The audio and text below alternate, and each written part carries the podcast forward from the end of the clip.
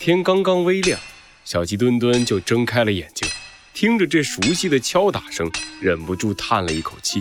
呃，叫醒我的既不是闹钟，也不是梦想，是金雕啊！小鸡墩墩从床上坐了起来，他转过头，意外地发现猴子警长的床上空空如也。嗯，这么早，猴子警长去哪儿了？小鸡墩墩揉了揉眼睛，疑惑地穿好衣服，打开了房门，然后瞪大了眼睛。嘿咻，嘿咻，嘿咻。猴子警长和金雕一起卖力地分割着一块金属板，在他们的身边还放着一大堆颜料和画笔。哎，你们你们在干嘛呀？哎，小鸡墩墩，你醒了？看到小鸡墩墩醒来，猴子警长冲金雕点点头，两人一起用力，咔的一下截断了金属板。好了，这下就全部搞定了。呜，唉，辛苦了，真是太感谢你了，猴子警长。那边的小飞机，早饭准备好了，快去吃吧。哦，早饭吃的是什么呀？咦，有没有香香的油条？啊，不对，你们还没说你们在干嘛呢。你说这个呀？金雕指了指他脚边的金属板，满不在乎地说道：“这是我的副业，不太满意的零件就拿来二次利用一下，给村里的人做点告示牌之类的小东西。一方面赚点钱，继续买原料来尝试。”一方面也是给村里帮点忙，这么厉害！哎，这么说的话，曾经镇上那些励志标语都是你写的吗？那些标语旁边的金雕就是你？呃，不，那不是我。金雕的语气突然低沉了一些，似乎回忆起了什么。那是我的父亲。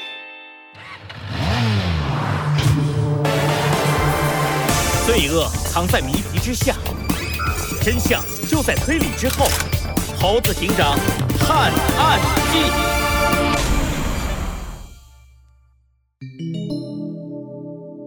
黄金与月亮三。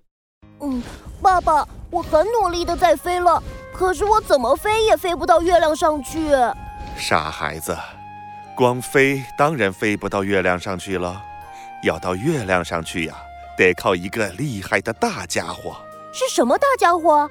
哈哈哈，那玩意儿啊叫火箭，可厉害了，能把不会飞的动物送上天空，让它们飞得比我们还高，一直飞到宇宙里。这么厉害，那我有了火箭就可以到月亮上去吗？嗯，一定可以的。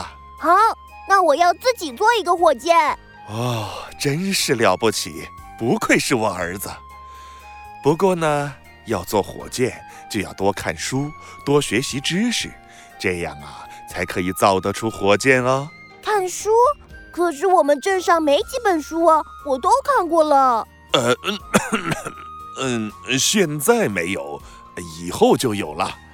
爸爸带着大家发现了金矿，很快我们就有钱了。到时候我们可以买好多好多书，各种各样的书回来。啊 哦，太好了！嗯，金雕，金雕，金雕！啊，怎么了？你刚才举起勺子，突然就不动了，没事吧？猴子警长和小鸡墩墩一脸担心地看着愣愣的金雕，金雕这才反应了过来，不好意思地挠了挠脑袋。没事没事，我就是突然想起了一些以前的事，不用担心。好吧，你没事就好。那么现在，趁着时间还早，我和小鸡墩墩打算再去村子里找找看能源的线索。你们去吧。晚上如果你们还没有离开这里，可以再来我家住。谢谢。猴子警长和小鸡墩墩告别了金雕，还没等他们走出多远，身后再一次响起了熟悉的敲打声。猴子警长，我觉得金雕不是什么奇怪的人，相反，他还挺亲切的。确实，一定是有什么缘由吧。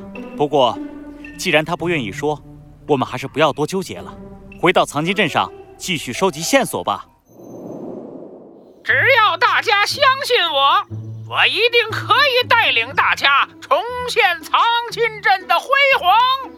猴子警长和小鸡墩墩刚踏入藏金镇，就看见原本懒懒散散的村民们突然聚集了起来，围在一辆大卡车前，卡车上。站着一只黑白色的岩羊，举着大喇叭在大声说着。请大家相信，我可以带领大家重现藏金镇的辉煌，财富与美好的生活将再次回到你们身边。和我一起，让藏金镇再次伟大！岩羊的话音刚落，热烈的掌声就响了起来。周围老迈的山羊们仿佛想起了自己年轻时的岁月一样，用尽全力地鼓着掌。穿山甲老板也在其中。穿山甲老板，这是在干什么呢？诶，是你们！穿山甲老板回过头，发现猴子警长和小鸡墩墩站在他的身后。哟，你们回来了！我们在这儿听岩羊前辈讲大计划呢。大计划？哎，没错，你们两个小年轻应该不知道，以前的藏金镇可是一个非常富裕的地方。告诉你们，汽车这东西啊刚刚在外界流行起来的时候。我们藏金镇这儿已经家家户户都有一辆车了，这这这么有钱！小鸡墩墩惊讶地张大了嘴巴。要知道，就算是现在的森林都市，也不是家家户户都可以开上小汽车的。没错，真是怀念那个时候啊！山羊矿工们每天一大早扛着锄头走进金矿，到了晚上下班后，他们就聚集到我的咖啡馆里。一边喝咖啡，一边享受美食，一边聊着今天的收获。可是现在，唉，哎，不过没关系，岩羊前辈回来了，他一定可以带领我们重现过去的辉煌。岩羊前辈，是啊，岩羊前辈，他以前是我们藏金镇的一份子。自从金矿被挖完了之后，他就去外界闯荡了。这一次他突然回来。是要带我们找出藏金镇剩下的黄金。一开始我们还不信，可是没几天，他就拿了一大块金子放在我们面前。藏金镇别的没有，金子那是绝对见得比外面多的，那是品相极好的黄金，一看就是我们藏金镇里挖出来的。哦，还有这种事？猴子警长一下来了兴致，他扶起下巴，看着台上的岩羊。资源枯竭的藏金镇，这么多老矿工都没发现剩下的黄金，这个岩羊前辈一来就发现了。世界上会有这么巧合的事吗？